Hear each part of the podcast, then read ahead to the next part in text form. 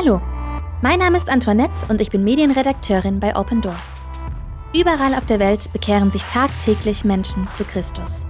Ob eine große Erweckung im Iran oder ein paar vereinzelte Christen in Libyen. Sein Reich wächst unaufhörlich. Auch immer mehr Muslime trennen sich von ihrem alten Glauben und wenden sich Jesus Christus zu. Diese Konvertiten haben oft mit ganz besonderen Herausforderungen zu kämpfen. So auch in Afrika. Mehr darüber erfahren wir gleich von meinem Kollegen Timothy. Er ist Experte in diesem Gebiet. Hallo Timothy. Danke, dass du dir die Zeit genommen hast, uns mehr über dieses Thema zu berichten. Thank you. Thank you so much. It's a pleasure to be here as well. Danke. Es ist mir eine Freude. Timothy, ich habe es gerade schon gesagt.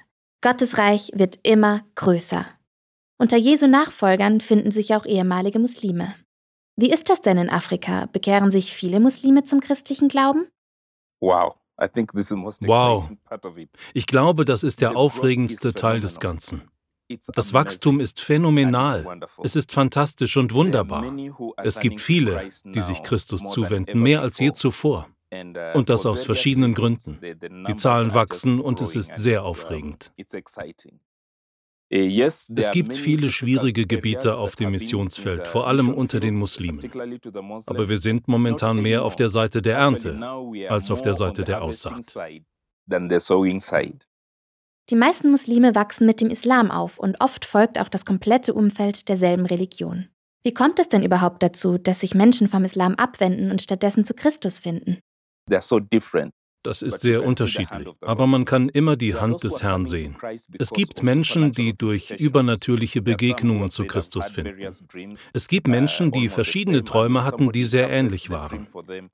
Und wenn dann jemand den Traum für sie deutet, kommen sie tatsächlich zum Glauben an Christus. Es gibt zum Beispiel einen Bruder, ich nenne ihn einfach Ahmed, er träumte immer wieder, dass er in einer tiefen Grube war und Leute ließen ein Seil herunter, damit er herauskommen konnte. Aber er wollte das Seil nicht nehmen. Er hatte denselben Traum in mehreren Nächten. Als er fragte, was es damit auf sich habe, wurde ihm tatsächlich gesagt, dass man ihm Hilfe anbiete, aber er es nicht sähe.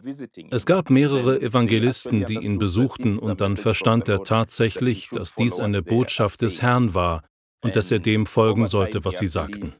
Im Laufe der Zeit begann er dann tatsächlich die Bibel zu lesen und kam zu Christus. Es gibt aber auch andere, die wundersame Erfahrungen gemacht haben, durch die sie geheilt wurden. Oder ihr Kind wurde durch christliche Gebete geheilt, wodurch sie dann zum Glauben an Christus kamen. Es gibt auch viele, die ernsthafte Debatten mit Christen hatten. Manchmal werden Nachmittage und Nächte mit Debatten und Fragen verbracht. Es wird gestritten und manchmal wird es sogar gewalttätig. Aber am Ende kommen sie zu Christus und haben es geschafft. Eine weitere Sache, die ich beobachtet habe, die Evangelisation und Missionsarbeit unter Muslimen hat zugenommen. Ich glaube, wir haben jetzt mehr Missionare, die in den Dörfern arbeiten. Sie arbeiten in verschiedenen Dörfern, in der Bildung, in der Medizin und tun Werke der Barmherzigkeit. Dies eröffnet den Muslimen Möglichkeiten, zu Jesus zu finden. Es gibt auch einen Trend, bei dem der extremistische Islam, der auf dem Vormarsch ist, die Frage aufwirft, ist das wirklich der Islam? Ist es das, wofür der Islam steht? Einige haben sich zwar noch nicht für Christus entschieden, aber aufgrund der terroristischen Aktivitäten haben sie sich tatsächlich vom Islam abgewandt und befinden sich jetzt im Tal der Entscheidung. Es gibt also viele Wege, auf denen das Wachstum stattfindet. Wenn also immer mehr Menschen zu Jesus umkehren, wieso herrscht da nicht mehr Akzeptanz seitens der Muslime? Wieso erfahren Christen immer noch Verfolgung? Sie erfahren Verfolgung, weil sie von der Norm abweichend angesehen werden.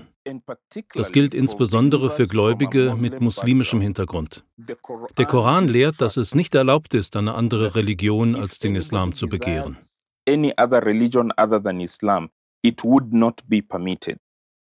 Die Intensität, die Häufigkeit, die Schwere und die ständige Verfolgung, die sie erleiden, ist immens. Wenn man sich mal die Gesetzeslage in Afrika anschaut, dann garantieren die meisten afrikanischen Länder Religionsfreiheit, zumindest auf dem Papier. Sie erlauben Evangelisation und sie erlauben den Bürgern ihre Religion frei zu wechseln. Aber es gibt auch einige wenige Länder, die diese Freiheit nicht garantieren. Kannst du uns ein paar Beispiele dafür nennen? Die meisten dieser Länder sind in Nordafrika und in Afrika südlich der Sahara. Dort ist es in den Gesetzen verboten, zu missionieren oder zu evangelisieren, und Muslimen ist es verboten, ihre Religion zu wechseln.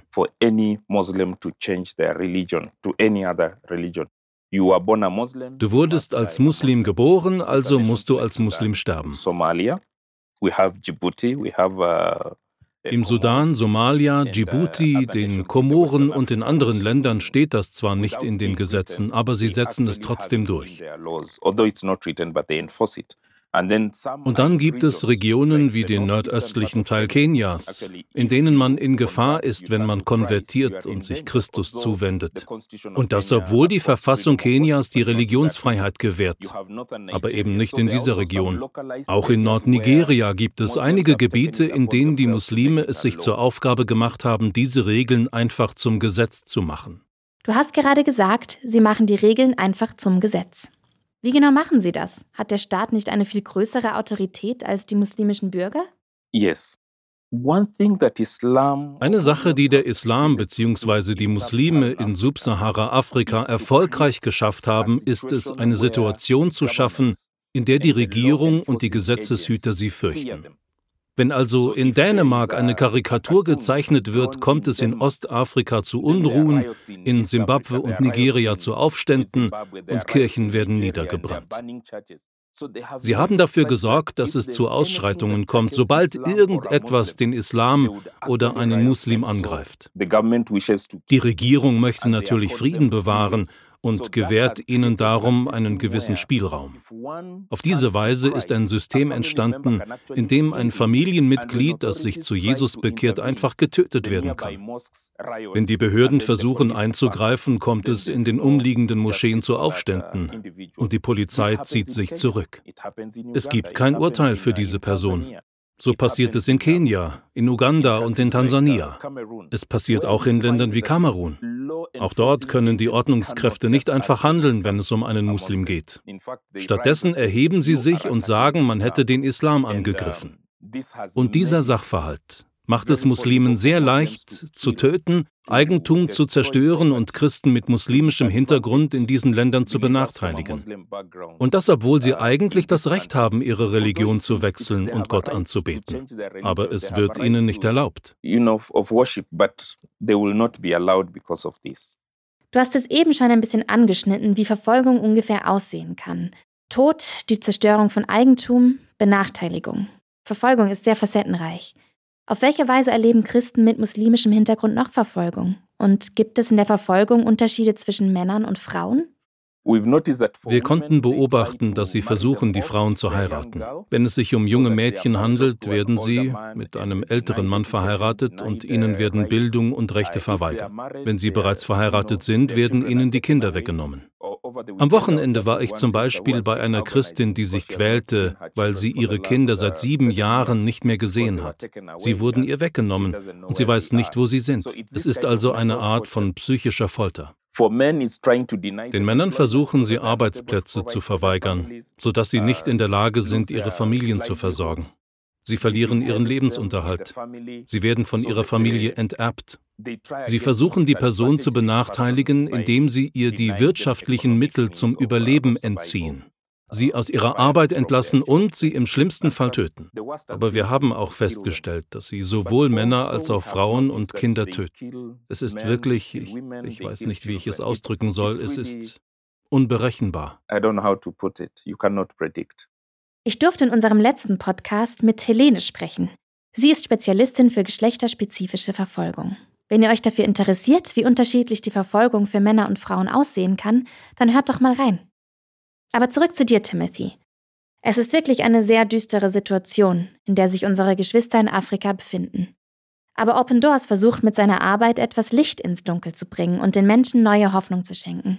Was genau macht Open Doors in Afrika?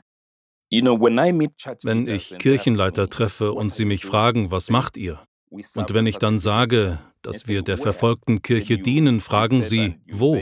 Wenn ich dann sage Kenia, Somalia und so weiter, sagen sie, gibt es dort Verfolgung? Ich dachte, die Verfolgung endete mit dem apostolischen Zeitalter oder die Verfolgung findet nur in Saudi-Arabien statt.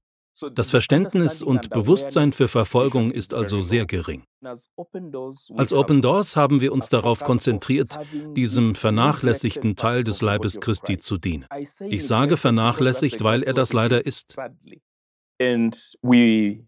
Wir müssen in Situationen der Verfolgung eingreifen, weil dies unsere Geschwister sind. Sie sind ein Teil von uns. Wir haben denselben Leib Christi. Und wenn ein Teil leidet, leidet auch der Rest. Unsere Programme sind je nach Art der Verfolgung unterschiedlich.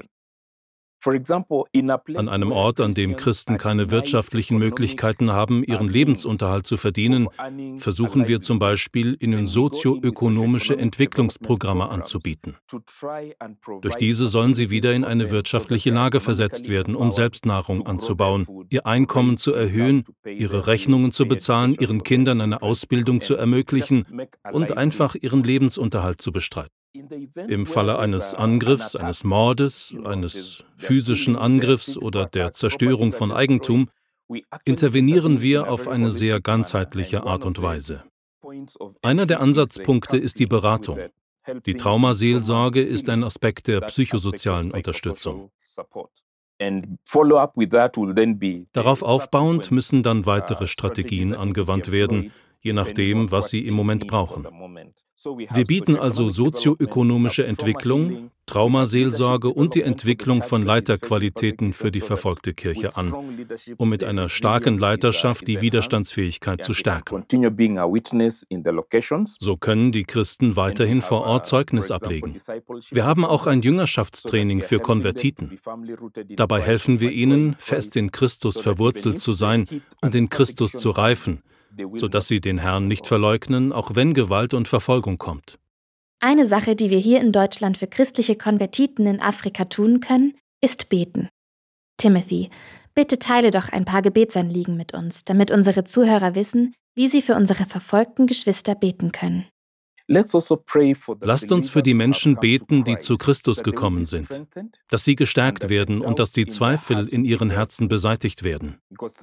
Denn manchmal dauert es fünf Jahre, bis ein Christ wirklich überzeugt ist, dass er die richtige Entscheidung getroffen hat, Christus zu folgen. Und wenn Sie in dieser Zeit niemanden haben, der Ihnen hilft, kehren Sie vielleicht nicht zum Islam zurück, aber Sie werden abgestumpft, entmutigt und frustriert. Und infolgedessen sind sie keine lebendigen Zeugen dessen, was Christus tun kann.